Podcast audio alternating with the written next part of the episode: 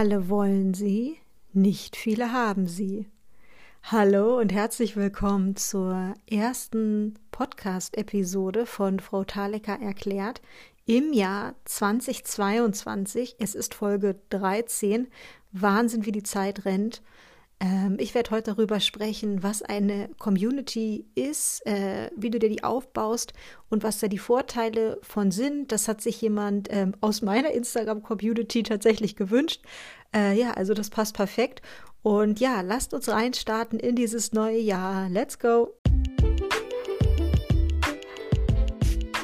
Frau Thalecker erklärt, das ist der Name dieses Podcasts rund um Social Media Marketing. Mein Name ist Johanna und ich freue mich riesig, dass du eingeschaltet hast.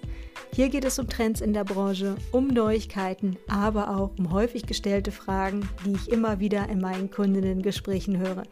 Danke fürs Einschalten und abonniere gerne diesen Kanal, wenn er dir gefällt. Jetzt wünsche ich dir viel Spaß bei der nächsten Folge. Ja, da gibt es viel zu besprechen und ich habe mir vorgenommen, dass ich mich dieses Mal wirklich kurz und knackig halte. Äh, dementsprechend starte ich gleich rein und stelle mal die Frage, sind eigentlich deine Instagram-Follower automatisch deine Instagram-Community? Hm. Ich würde sagen, es kommt darauf an deine aktiven Follower, die deine Beiträge liken, kommentieren, in welcher Form auch immer interagieren, die mehr oder weniger täglich deine Stories verfolgen, vielleicht sogar in deinen Stories abstimmen, die dir Nachrichten schreiben, die dich vielleicht sogar richtig toll finden. Diese Follower, ja, die sind natürlich auf jeden Fall deine Community. Und warum? Weil sie ja ein bestimmtes Zugehörigkeitsgefühl mit dir verbindet. Community heißt ja auf Deutsch Gemeinschaft. Ich denke mal, so viel ist denen klar, die hier zuhören. Und das heißt, es braucht auf jeden Fall irgendwas Verbindendes, was diese Gemeinschaft zusammenhält. Und als ein Personenunternehmen oder Personenmarke bist du dieses verbindende Glied. Deine Community interessiert sich für einen bestimmten Themenbereich und dafür, dass du diesen Komplex erklärst, vertiefst, analysierst. Gleichermaßen ist sie aber natürlich auch daran interessiert, dass du einen Raum schaffst, in dem sich diese Community-Mitglieder mit Gleichgesinnten in einem sicheren Rahmen austauschen können. Und die Magie, die hier entsteht, kann man zum Beispiel total gut bei Gruppencoachings oder so Masterclasses oder so sehen. Ich habe zum Beispiel diese Woche an einer dreitägigen, ja, wie soll man das sagen, äh, Workshop-Reihe teilgenommen. Und das war einfach verrückt, dass in diesem Seminar mit knapp 500 Leuten so eine Stimmung war und in dem Chat, der hat dermaßen gebrannt, das war, weil diese Personen, ja, die eben initiiert durch eine Person da reingebracht wurden, offensichtlich alle sehr viele Gemeinsamkeiten hatten. Also sprich, du führst deine Community an, ja, du bist also der Leader, aber du schaffst eben diesen Raum, in dem sich Werte, äh, Ansichten, ähm, die sich ähnlich sind, einfach sammeln. Das ist das Konzept dahinter. Und die Vorteile von Community-Aufbau sind schon wichtig, denn das ist natürlich einfach ein Konzept, was über einen langen Zeitraum läuft. Eine Community, die baut man sich nicht von heute auf morgen auf. Das kann man auch nicht so mit den klassischen Performance-Marketing-Tools messen. Und deswegen ähm, fragt man sich natürlich jetzt vielleicht, okay, pf, was soll ich denn da so viel Zeit investieren? Was habe ich davon? Und was mir jetzt wichtig ist zu sagen, der Community-Aufbau sollte eigentlich ein wesentlicher Teil deiner Content-Strategie sein. Ja, und das sollte auf gar keinen Fall einfach nur nice to have sein. Und ich nenne dir jetzt mal drei Gründe, weshalb. Zum einen nicht zu vergessen die Markenloyalität, ja, die Loyalität gegenüber deinem Unternehmen. Sehr wahrscheinlich ich weiß nicht genau, was dein Business ist, aber sehr wahrscheinlich wirst du dein Thema nicht exklusiv besetzen. Was ist der Grund dafür, dass deine Community ausgerechnet dir folgt? Was ist der Grund dafür, dass sie vielleicht sogar von dir kaufen möchte? Und, jetzt wird's ganz verrückt, dass sie dir danach vielleicht sogar noch weiterhin folgt, obwohl sie das Angebot bereits in Anspruch genommen hat, ja, und eigentlich jetzt auch nichts mehr von dir kaufen möchte. Aber trotzdem möchte sie weiter Teil deiner Community sein, vielleicht weiter dein Newsletter erhalten, vielleicht weiter was auch immer. Und das ist eben dieses Gefühl der Zugehörigkeit, diese Loyalität. Diese Person kann dich noch immer weiterempfehlen und so weiter und so weiter. Ich glaube, du weißt, wo ich mit der Argumentation hin möchte. Der zweite Punkt ist, dass eine Community ein Interaktionsgarant ist. Wenn du mir schon länger folgst oder wenn du dich schon etwas länger mit Social Media beschäftigst, dann weißt du bereits, wie wichtig Interaktion für deine Beiträge und Stories ist. Und Personen, die sich mit dir verbunden fühlen, die werden natürlich viel eher mit deinen Inhalten interagieren und nicht einfach weiter scrollen, äh, wenn sie ein tolles Foto von dir sehen oder äh, eine, ein catchy, einen aufmerksamkeitserregenden ersten Satz oder was auch immer. Und genau diese Interaktion, die sorgt natürlich dann dafür, dass dein Beitrag weiter ausgespielt wird und das ist ein Reichweitenbooster. Also deine Community äh, garantiert deine Interaktion.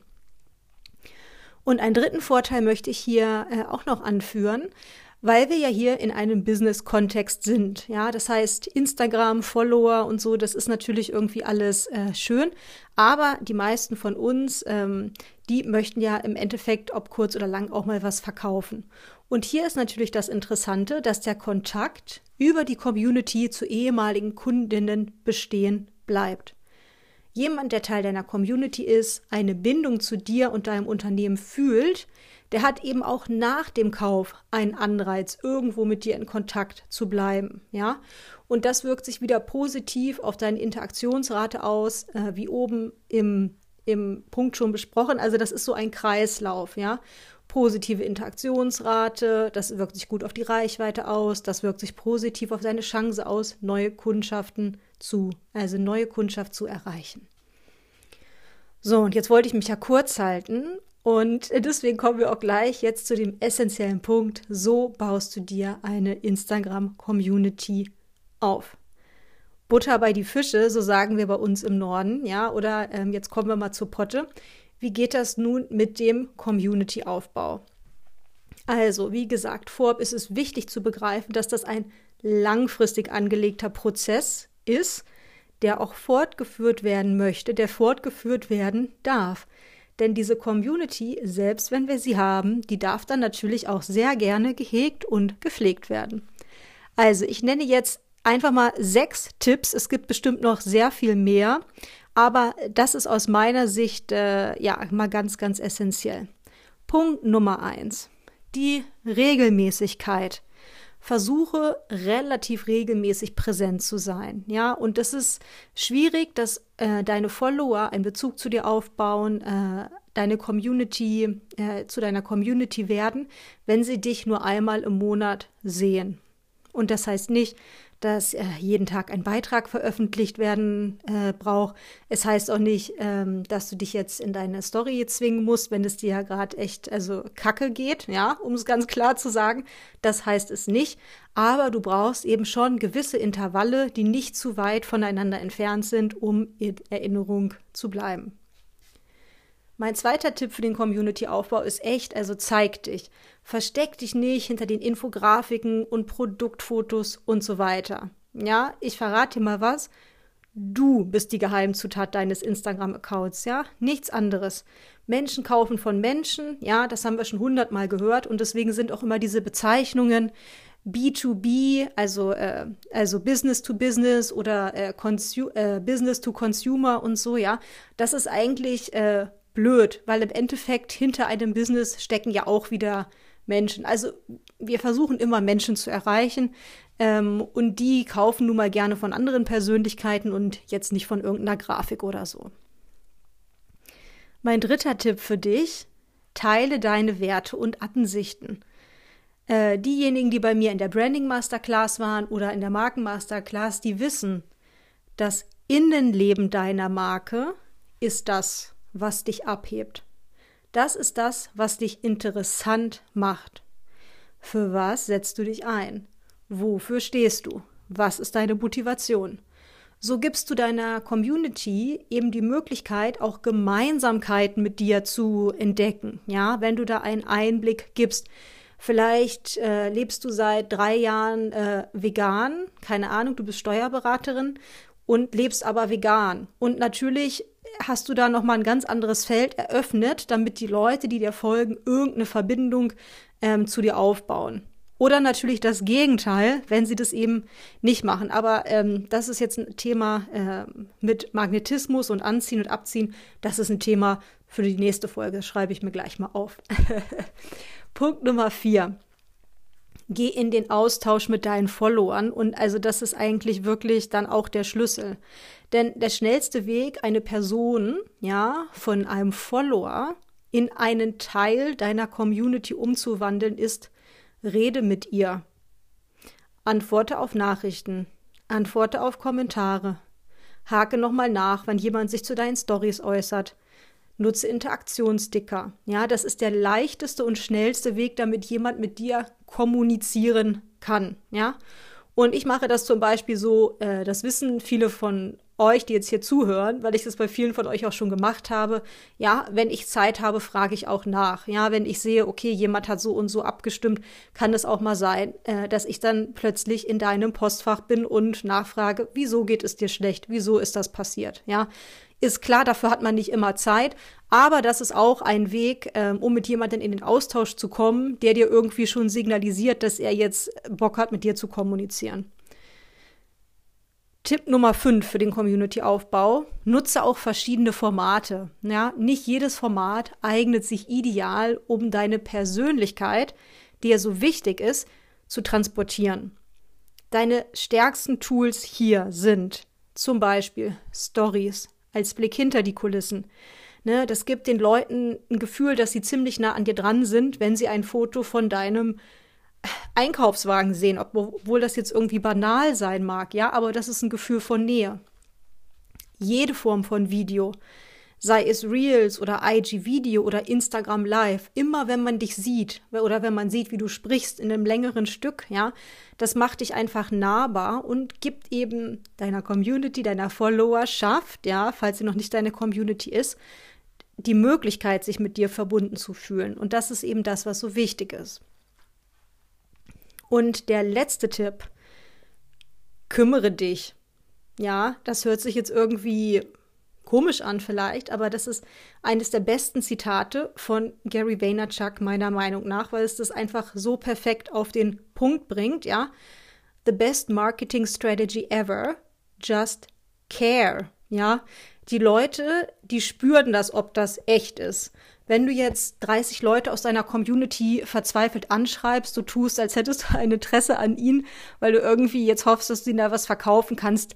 Also das merken die Leute einfach. Und deswegen, wenn man einfach ehrliches Interesse an seinen Mitmenschen hat, ja, und das ist natürlich jetzt nicht nur auf Instagram so, äh, dann ergeben sich Gespräche und dann ergeben sich auch irgendwo, ähm, ja, ergeben sich auch irgendwo diese Gemeinsamkeiten, die man dann eben hat. Und dieser Begriff Community klingt ein bisschen abstrakt. Aber natürlich verbergen sich hinter dieser Community viele individuelle Persönlichkeiten mit ganz normalen menschlichen Bedürfnissen. Und wir alle werden gern gehört, gesehen und ungern ignoriert. Und das lasse ich jetzt einfach mal so stehen. Du findest diese Podcast-Folge nochmal zusammengefasst auf meinem Blog, falls du sie nochmal nachlesen möchtest. Und ja, ich bedanke mich bei dir, dass du zugehört hast. Jetzt ganz so kurz habe ich es leider doch nicht geschafft, eigentlich wie immer. Äh, wir sehen uns entweder oder hören uns in der nächsten Podcast-Folge, äh, lesen uns in meinem Newsletter oder sehen uns auf Instagram. Danke dir fürs Einschalten und Servus, Baba.